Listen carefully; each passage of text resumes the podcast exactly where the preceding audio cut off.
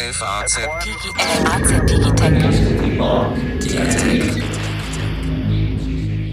Guten Tag, liebe Hörerinnen und Hörer und herzlich willkommen zu einer neuen Folge des FAZ Digitech Podcasts. Am Mikrofon begrüßen Sie wie immer Alexander Armbruster, Redakteur in der Wirtschaftsredaktion dieser Zeitung und Carsten Knob, Chefredakteur für die digitalen Produkte. Aber wir haben diesmal einen Gast. Und das hat einen Grund. Der Gast ist Daniel Mohr, Finanzenredakteur in unserer Zeitung. Und Daniel, herzlich willkommen. Du hast einen Kommentar geschrieben, ähm, der uns hier alle elektrisiert hat und viele Leser auch. Die Überschrift ist, der DAX ist von gestern. Und warum er das ist, er sieht alt aus und hinkt internationalen Börsenbarometern hinterher, schreibst du. Also das bezieht sich auf die Wertentwicklung. Und du nennst dafür auch einen Grund, dass darin nämlich viele Unternehmen vorhanden sind, die im Moment so alt aussehen, so alt wie der DAX. ThyssenKrupp steht vorm Abstieg. Die Deutsche Bank, Lufthansa, BMW, Daimler, VW, schreibst du, sind Werte, die kein Fondsmanager anfasst. Und es fehlt einfach Technologie, ähm, die man in Deutschland im Zweifel in anderen Börsenindizes findet.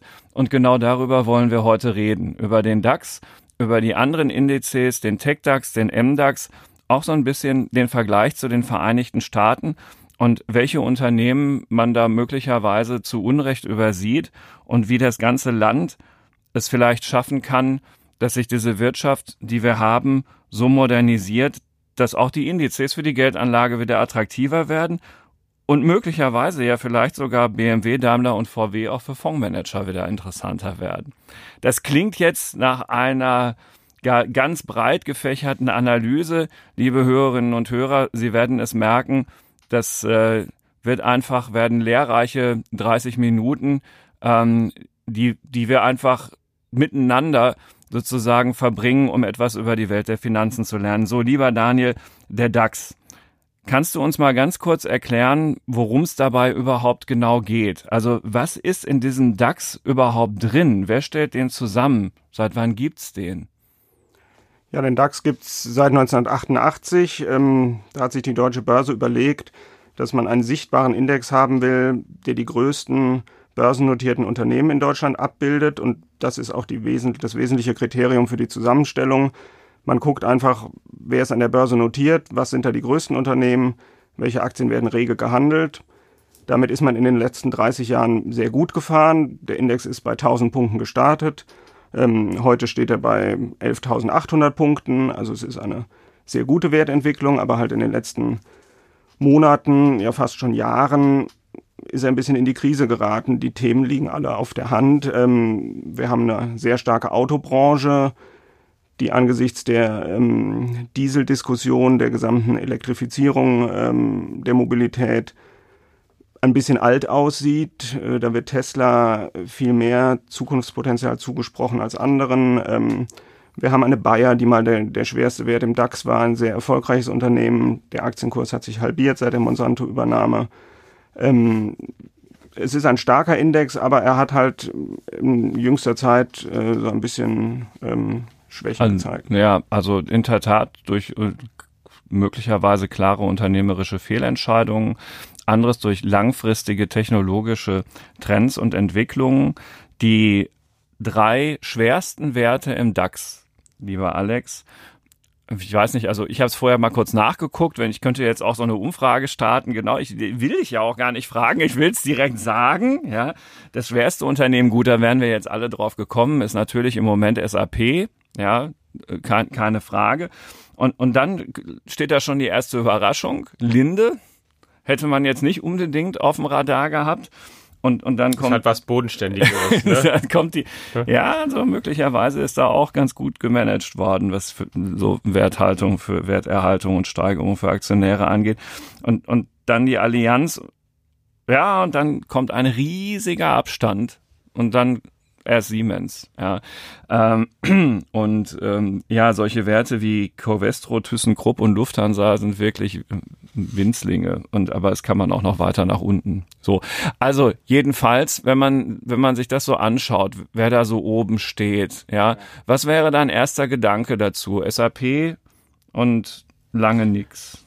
Also der erste ist sozusagen gesehen in die Zeit, es ist absolut folgerichtig. SAP ist das größte deutsche Softwareunternehmen und auch das einzige von Weltrang, kein anderes, gegründet übrigens im Jahr 1972 und seitdem hat auch niemand mehr ein deutsches Softwareunternehmen gegründet, was einen auch nur annähernd ähnlichen Status erreichen konnte mit Dienstleistungen, die wirklich rund um den Globus abgefragt werden. Warum ist SAP heute das Wertvollste? Weil ähm, Software mehr oder weniger und Fortschritt in der Informatik eigentlich das das dominierende Thema ist, wenn es um wirtschaftlichen Fortschritt generell momentan geht. Und da kann man die sozusagen die Speerspitze nehmen, künstliche Intelligenz als ein Teilbereich der Informatik, aber auch das Ganze drunter in die Digitalisierung im breiteren Sinne. Und wenn du dir dann eben ansiehst, was rund um die Welt die wertvollsten Unternehmen sind, die die meisten Gewinne machen, die besten Gehälter bezahlen, dann kommst du eben zum Beispiel nach Amerika geguckt natürlich zu, was weiß ich, Amazon, Alphabet, Google, Facebook, Apple, Microsoft. Microsoft ist über eine Billion Dollar wert. Amazon war mal so viel wert. Apple war so viel wert. Das sind also sozusagen einzelne Unternehmen, die an der Börse mehr Gewicht oder so viel Gewicht auf die Waage bringen wie dann der fast der komplette DAX zusammen oder ähm, wenn man sie miteinander kombiniert. Wenn du ein paar von denen kombinierst, dann haben sie eine kombinierte Market Cap, die ungefähr so groß ist wie das deutsche Bruttoinlandsprodukt in einem Jahr. Immerhin eine der größten Volkswirtschaften der Welt. Also man sieht sozusagen hier, dass der Markt klar erkennt, welche Fähigkeiten und Fertigkeiten die erstens knappsten sind, zweitens die gefragtesten sind, auf die es wirklich ankommt und so bepreist er das eben auch. Und dann ist SAP eben einfach das wertvollste Deutsche und natürlich auch noch mit dem gehörigen Abschlag zum Rest. Ich habe ja gerade gesagt, Microsoft ist zum Beispiel eine Billionen Dollar ungefähr wert und SAP ist ein, was weiß ich, ein gutes Zehntel oder also ein bisschen mehr als ein Zehntel davon wert. Aber da sieht man im Prinzip, wie die Relation ist, weil Microsoft eben Dienstleistungen anbietet, die jeder benutzt. Windows da auch in einigermaßen äh, nicht eine, also offiziell keine, kein Monopol ist. Natürlich dürfen auch andere Betriebssysteme herausbringen, aber wie in vielen solchen Fällen ist es so, der erste oder der, der sozusagen Winner takes it all so ein bisschen hat Microsoft geschafft mit seinem Betriebssystem, hat Google geschafft mit der Suchmaschine, Facebook mit dem sozialen Netzwerk, Amazon als Handelsplattform. Also es gibt immer einen ganz großen und darunter gibt es dann zwar manchmal noch so ein paar kleine, die irgendwie mitmischen, die spielen aber keine echte essentielle Rolle. Und dann siehst du auch, wenn du das dir vergleichst, wie sich sowas dann in einem Jahr halt bemerkbar machen kann. Ich meine, der DAX ist, glaube ich, ungefähr 10 Prozent auf Jahressicht im Plus zwar, trotz allem, weil die Wirtschaft sich ja auch, wenn man hier sich Sorgen macht um die Konjunktur, auf der ganzen Welt wiederum auch nicht katastrophal schlecht entwickelt, aber ähm, Amazon plus 20 Prozent ist schon mal doppelt so stark, Facebook plus 40 Prozent, Google plus 15, Apple plus 30, Microsoft plus 35 Prozent. Also man sieht, die entwickeln sich einfach ähm, stärker. Ja, da sieht man als DAX-Anleger in der Tat, lieber alt Daniel, aus. wie du geschrieben hast, ja auch selber alt aus. Ja, mit dem Index zusammen äh, erlebt man da im Depot so seine Enttäuschung. Nun empfehlt ihr ja in der äh, Finanzenredaktion den Anlegern gerne, also die jetzt Sorge dafür haben, in Einzelwerte zu investieren, einen ETF zu kaufen. Das ist ein, ein Exchange Traded Fund. Vielleicht ganz kurz, was ist der Unterschied zu einem gemanagten Fonds?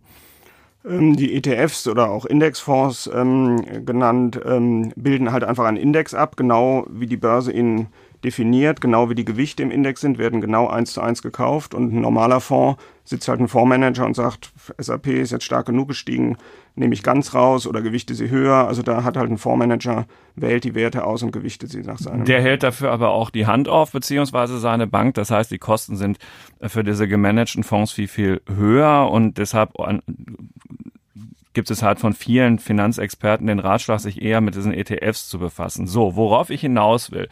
Wer jetzt also in einen DAX-ETF investiert hat, der hat sich ja von dieser Entwicklung, die der Alexander Ambrus da gerade geschildert hat, auch nicht wirklich schützen können, weil der DAX ist ja insgesamt eben dann Unterperformer im Vergleich eben zu diesen Werten oder äh, den, den Indizes in den Vereinigten Staaten. So, wenn man jetzt mit diesem ETF Anlageinstrument in einen anderen deutschen Index investieren wollen würde, als technologiegläubiger und orientierter Anleger, dann könnte man ja sagen, da gibt's ja einen, der heißt TechDAX.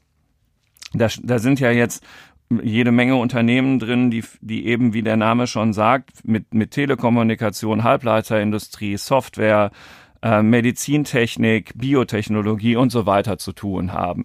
Was, was ähm, für Gedanken hast du denn rund um den TechDAX? Wie attraktiv ist der aus deiner Sicht für einen, für einen Anleger? Ähm, Ich finde ihn nicht so wahnsinnig attraktiv. Also erstmal, wenn man auf die Wertentwicklung guckt, DAX liegt jetzt Stand heute gute 10%, vielleicht 12% im Plus, der TechDAX genauso. Also mhm, da hat man noch, noch nicht mal was gewonnen. Mhm.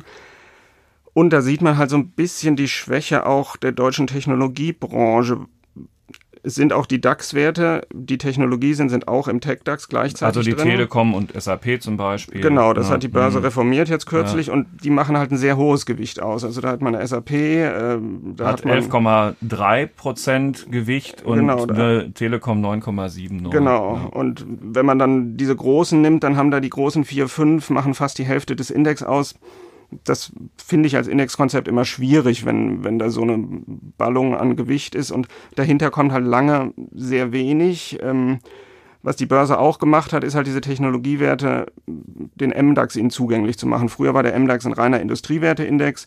Das haben sie reformiert. Also die mhm. Technologiewerte sind jetzt auch alle im MDAX. Und das finde ich ist eine relativ charmante Mischung. Der MDAX liegt jetzt auch seit Jahresbeginn 18 Prozent im Plus. Aha, ähm, also da muss man also aufpassen, ja, wenn man jetzt als oberflächlicher Investor sagt, ich bin schlauer, ja, und Tech heißt Tech, dann nehme ich doch mal den Tech DAX, hat man möglicherweise schon den ersten Fehler gemacht. Ja. Ähm, die Lass uns noch mal ganz kurz beim Tech DAX bleiben. Wenn man, wenn man sich da diese Gewichtung anschaut, dann haben wir schon äh, zwei Schwergewichte eben gerade genannt, nämlich SAP und die Deutsche Telekom. Ähm, die, ähm, das höchste Gewicht im, im TechDAX hat allerdings äh, noch ein anderes Unternehmen, nämlich Wirecard. Äh, und wenn ich mir das so angucke, äh, war das nicht so, wenn man da so in den letzten Monaten durch die Zeitung geblättert hat, dass dieses Unternehmen Wirecard für unglaublich viele negative Schlagzeilen gesorgt hat? Ja, Wirecard ist zum einen mal sehr erfreulich, weil es seit vielen, vielen Jahren der erste Technologiewert ist, der den Sprung in den DAX geschafft hat. Aber klar, gleichzeitig wird wie immer bei Technologiewerten gesagt, es ist irgendwie alles Luft oder überbewertet oder da ist so viel Fantasie drin, die das nicht rechtfertigt. Und klar, Wirecard, der Aktienkurs hat äh, wenn man hier guckt, im letzten Jahr zwischen 86 Euro und 199 Euro geschwankt. Also das konnte man schon, äh, braucht man starke Nerven. Äh, genau, ja, ja, ja, Das ist wieder das, was man wissen muss, wenn man in Einzelwerte investiert, ne, Alex. Also dann, dann, da ist man möglicherweise halt mit so einem ETF auf etwas, auf jeden Fall in, in ruhigerem Fahrwasser. Ähm, weißt du, was mich auch verblüfft hat? Wir schreiben in der Zeitung und überhaupt auch andere, also nicht nur wir, relativ viel über die deutschen Software-Konzerne äh, ähm, oder Unternehmen SAP und Software AG. Wenn man sich das hier anschaut, ist die Software AG wirklich ein winziges Unternehmen im Vergleich. Ja, also ähm, offenbar sollte man doch seinen Blick etwas stärker auch auf Unternehmen wie Kia Gen oder Siemens Healthineers oder Sartorius oder so richten. Kann das sein, dass der Deutsche insgesamt ähm, so viel nach Amerika guckt und auf diese ganzen großen und dann auch immer so denkt, irgendwie modern ist Software und dabei so manches andere übersieht, was im eigenen Land noch so an Stärken steckt? Sein kann das natürlich, dass, also die erste Antwort ist ja, weil Man, die Großen so groß sind, haben ja. die sehr viel Aufmerksamkeit. Ähm, natürlich bildet sich der Deutsche nicht ein. Man müsste auf Software gucken. Es ist einfach das zentrale Thema und natürlich gibt's da extrem viele in jedem Geschäftsmodell steckende, die damit zusammenhängen. Skalenerträge und Größe ist einfach ein sehr großer Vorteil. Deswegen ist es nicht nur sozusagen gibt es nicht nur plakative Gründe, ja. auf die großen zu gucken, sondern wirklich handfeste betriebswirtschaftliche, ökonomische, warum die erstmal die interessantesten sind, weil da die meisten drauf gucken, ist natürlich auch die Frage, wie, ähm, auf was kann man da hoffen, wenn man sowas wie eine überdurchschnittliche Performance möchte. Da müsste man, wenn man sowas möchte, dann schaut man doch eher oder sozusagen eine andere Anlagestrategie ist eben nach so eher versteckteren Werten, die nicht so genau beobachtet werden, zu sehen, weil da natürlich die Wahrscheinlichkeit größer ist, dass da vielleicht auch der Markt ähm, jetzt gerade irgendwas zu niedrig bewertet mhm. oder Potenzial verkennt, weil es einfach weniger Analysten gibt, die die Unternehmen covern oder weniger Fondsmanager, die sich mal genau mit den Zahlenwerken beschäftigen und man dann eher eine Chance hat, da selbst eine, eine Überraschung zu finden oder ein, ein, ein, ein eine, eine gute Idee. Ähm, deswegen ja, also es kann sich natürlich lohnen, auch ein bisschen mehr im, das ist nicht despektierlich gemeint, im deutschen Software klein-klein zu gucken. Mhm.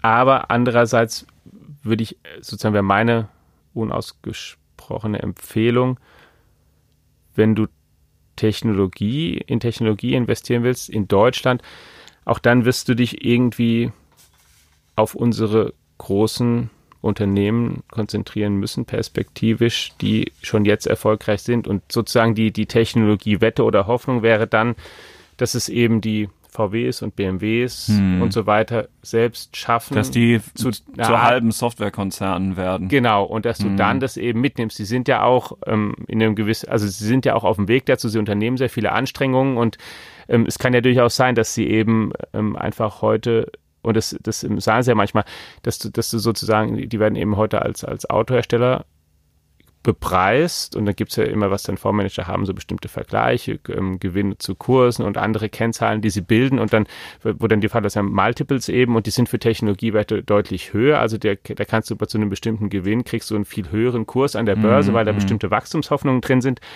die das ist sozusagen die Hoffnung, dass du sowas erreichst, wenn du halt plötzlich nicht mehr zuerst als Industrieunternehmen wahrgenommen wirst oder als Autohersteller, sondern vielleicht als Autosoftwarekonzern. Da, so. wo, worüber wir ja hier auch genau. im Digitech-Podcast schon häufiger gesprochen haben. Man sieht Und wenn also du dann in einer anderen Schublade sozusagen ja. da auch steckst, auch unter den professionellen Anlegern, dann ah, da hast du noch ein ganz anderes Kurspotenzial, weil wenn du jetzt im Vergleich zu einem Kurs-Gewinn-Verhältnis, um die, die, die, absolute Basiszahl zu nehmen, von Tech-Werten ist deutlich höher im Schnitt als von ja. Industriewerten. Und wenn du zum Beispiel so Amazon Amazon nimmst, das ist, ich weiß nicht, was ich letztes Mal geguckt habe, 90 oder sowas, also eine, eigentlich eine, fast eine astronomische Höhe, da sieht man, wie viel Wachstumshoffnung, Wachstumshoffnung da halt drin ist. Ja. Die gibt's in den deutschen Industrieunternehmen, so wie sie jetzt ist, einfach nicht. Genau, also das, ist, das Defizit wird da offenbar in dem, was wir jetzt gerade diskutiert haben, im Status quo, aber logischerweise eben auch die Chance und die Hoffnung, dass die deutschen Unternehmen in der Industrie sich genau. insgesamt sehr viel stärker in diese Richtung Software äh, orientieren. So, lieber Daniel, jetzt hattest du ja den MDAX schon ins Spiel gebracht und auch schon in deinem Kommentar ja erwähnt. Ähm, wahrscheinlich ein, ein, ein äh, Nischenindex, der noch stärker übersehen wird als der TechDAX. Bei den Anlegern würde ich mir jetzt, könnte ich mir jetzt jedenfalls vorstellen ähm, correct me if I'm wrong. So, aber wenn ich jetzt auf diese Liste schaue beim, beim MDAX, ähm, dann, dann ist es ja wirklich erst recht eine ne Wundertüte. Ja, also da habe ich jetzt auch Immobilienwerte drin und äh, eine Rheinmetall, die also mir eigentlich hauptsächlich als Wehrtechnik äh, Spezialist ähm, bekannt sind äh, ein Energieunternehmen wie Uniper, ähm, wenn man sich jetzt so als mehr oder weniger unbedarfter Anleger dem MDAX nähert, wie würdest du denn jemandem den beschreiben und erläutern, was man da so kauft, wenn man einen MDAX-ETF kauft? Der MDAX, also um zu sagen, zum TechDAX schon mal im Vergleich, der MDAX, die ETFs sind sehr viel stärker gekauft okay. als die TechDAX-ETFs. Also schon also, mal mein Irrtum. TechDAX ja. ist, ist ja. eigentlich Klingt die totale gut. Nische und MDAX ist dann schon so ein bisschen, also mit dem MDAX hofft, erhoffte man sich irgendwie so ein bisschen mehr solide deutsche Industrie früher ähm, zu erwerben. Jetzt sind die Technologiewerte mit drin. Es ist einfach die zweite Börsenliga sozusagen. Also es sind die 60 Werte, die halt nach dem DAX kommen von der Größe her. Erst die 30 DAX-Werte, dann jetzt die 60 MDAX-Werte. Mhm. In der Tat, es ist eine Wundertüte, wenn man drauf guckt, wer sich da wie entwickelt hat und man sieht eine Nemetschek, die da irgendwie mit 55 Prozent im Plus liegen und dann auch solche technologieambitionierten Bewertungen haben, wie Alexander sie eben beschrieben hat. Namen wie Bechtle oder sowas, äh, Kencom ist jetzt neu aufgestiegen kennt man oft nicht, aber sind sind IT-Dienstleister, ne? Genau, genau. Ja, aus mhm. München irgendwie. Ja es ist eine, eine sehr bunte Mischung, wie du es schon beschrieben hast. Ähm, hat den Vorteil, dass man nicht wie im DAX, wenn es da so eine Autokrise gibt und man mit BMW, Daimler, VW, Continental gleich, gleich vier Werte hat, ähm, die runtergehen, ist das halt wirklich eine bunte Mischung von Unternehmen wie Salando und Scout24 über, mm, über, eine, über eine Puma, ja. eine Vielmann. Also es ist einfach eine sehr breite Mischung, was den Index dann auch ähm, bisschen weniger schwankungsanfällig vielleicht macht. Ähm, und von der Wertentwicklung her schlägt er den DAX seit, seit vielen Jahren.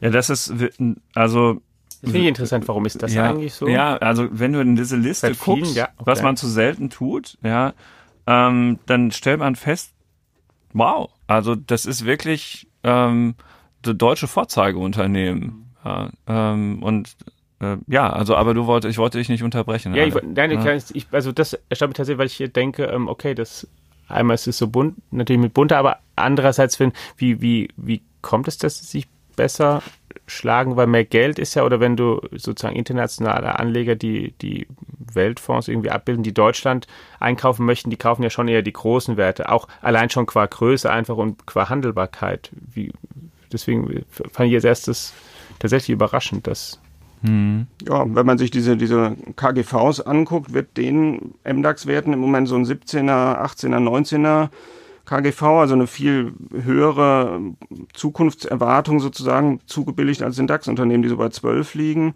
Okay. Es sind spezialisiertere Unternehmen, die dann vielleicht halt in ihrem Bereich, die berühmten Weltmarktführer aus Deutschland sind, dann ähm, ich weiß nicht, diese schweren großen Konzerne, denen wird ja auch manchmal eine gewisse Trägheit nachgesagt. Vielleicht Nicht in dem Unrecht. Ja.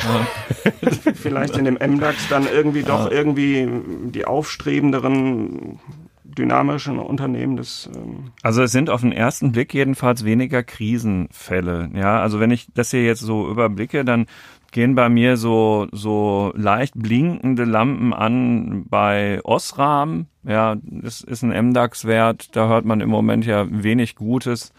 Ähm, Boss hat auch schon mal bessere Zeiten gesehen.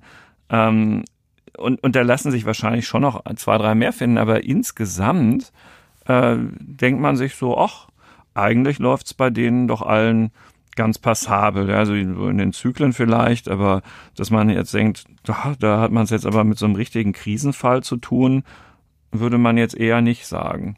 Und was du halt bei kleineren Unternehmen oder etwas kleineren Unternehmen auch immer wieder hast, ist, was du bei den, natürlich bei diesen, bei den Blue Chips nicht hast, da, da kann immer auch mal wieder eine gewisse Übernahmefantasie reinkommen. Ne? Die, also das jetzt Klar, zum Beispiel ich, jetzt gerade bei Osram. So, ja. dass jetzt ja. ähm, morgen BMW, Daimler oder VW gekauft würden, also so die richtig großen, das ist ja in allen Ländern so, das ist jetzt aber nicht extrem wahrscheinlich, aber dass mal jemand hingeht und viele Unternehmen auf der Welt, die haben ja auch wirklich sehr, sehr volle Taschen gerade, sehr, sehr super viel Cash und müssten sie nicht mal groß Kredite aufnehmen, wenn sie so einen Kauf stellen würden, aber ein mittelgroßes Unternehmen, das kann sozusagen ja auch ein, ein immer mal ein wichtiger Treiber für Kursfantasie, dass du einfach sagst, okay, der ist jetzt, der wird jetzt irgendwann übernommen und dann gibt es nochmal ein richtiges Plus obendrauf, denn wer bietet, der zahlt, ich weiß nicht, wie hoch ist es im Schnitt, aber prozentual deutlich zweistelligen Aufschlag meistens ja, ne, auf den letzten Kurs, um dann sich überhaupt die ja, ja, die Mehrheit also davon kann man immer profitieren. Das, so das, und so, ja. so Fantasie kommt halt bei ja. den ganz Großen eher selten auf. Ne? Das stimmt. Die ja verschwinden dann erstmal aus dem DAX, bevor sie vielleicht irgendwann übernommen werden. So, so hat man das Gefühl jedenfalls. Und der ja. Weg ist halt ja. sehr, sehr, sehr lang. Also ja. diese ganz großen, wenn man sieht, wie lang die Krise der Deutschen Bank geht und sie ist immer noch im DAX, wie lange Thyssen gedarbt hat. Gut, jetzt steigen sie ab, aber es hat sehr lange gedauert. RWE, E.ON. Du würdest sagen, das ist, das geht eigentlich nicht schnell genug. Ja. Die deutsche mhm. Börse versucht den Index, Indexkontinuität ist ein hohes Gut. Also wenn man denkt, es werden wirklich die 30 größten, irrt man sich. Also ThyssenKrupp ist jetzt auf Platz 46 und dümpelt da schon lange rum und ist mhm. immer noch drin geblieben. Also man versucht da eine hohe Kontinuität reinzubringen und hat dann halt Unternehmen auch lange im Index, die auch lange Krisen hinter sich haben. Sag mal, ist eigentlich die deutsche Börse selbst ein, nicht, nicht irgendwie auch einer unserer interessanteren Technologiewerte in Deutschland? Wenn man sich die Kursentwicklung der letzten Jahre anguckt, ähm, auf jeden Fall geliebt an der Börse oder zumindest hoch geschätzt und sie sind ein Technologieunternehmen. Auf den Handelsplattformen werden in Millisekunden Millionen Aufträge abgewickelt, also da steckt viel Technologie drin in dem Unternehmen, ja. Und auch offenbar ja auch überlegen gegenüber anderen, die sie ja auch immer mal wieder kaufen wollen, weil die, glaube ich, anerkanntermaßen auch mit die besten Systeme haben. Ne? Mit Xetra mithalten können die Briten und Amerikaner mhm. eigentlich nicht so richtig bislang, oder? Du meinst ja. technologisch. Ja. Mhm. ja, ja, ja, natürlich. Mhm. Also von, von, der reinen ja, Abwicklung und was ihr da. Ja, also sie haben da eine sehr gute Marktstellung und genau, sind ähm, mittlerweile ja auch, äh, wenn man es als Finanzwert sehen würde, der mit Abstand wertvollste Finanzwert. Die Deutsche Bank ist gerade noch äh, gut die Hälfte wert von der deutschen Börse. Hm, das ist wahrscheinlich auch noch nicht so allgemein bekannt. Guckt man ja nicht immer nach, ne? Ja. ja.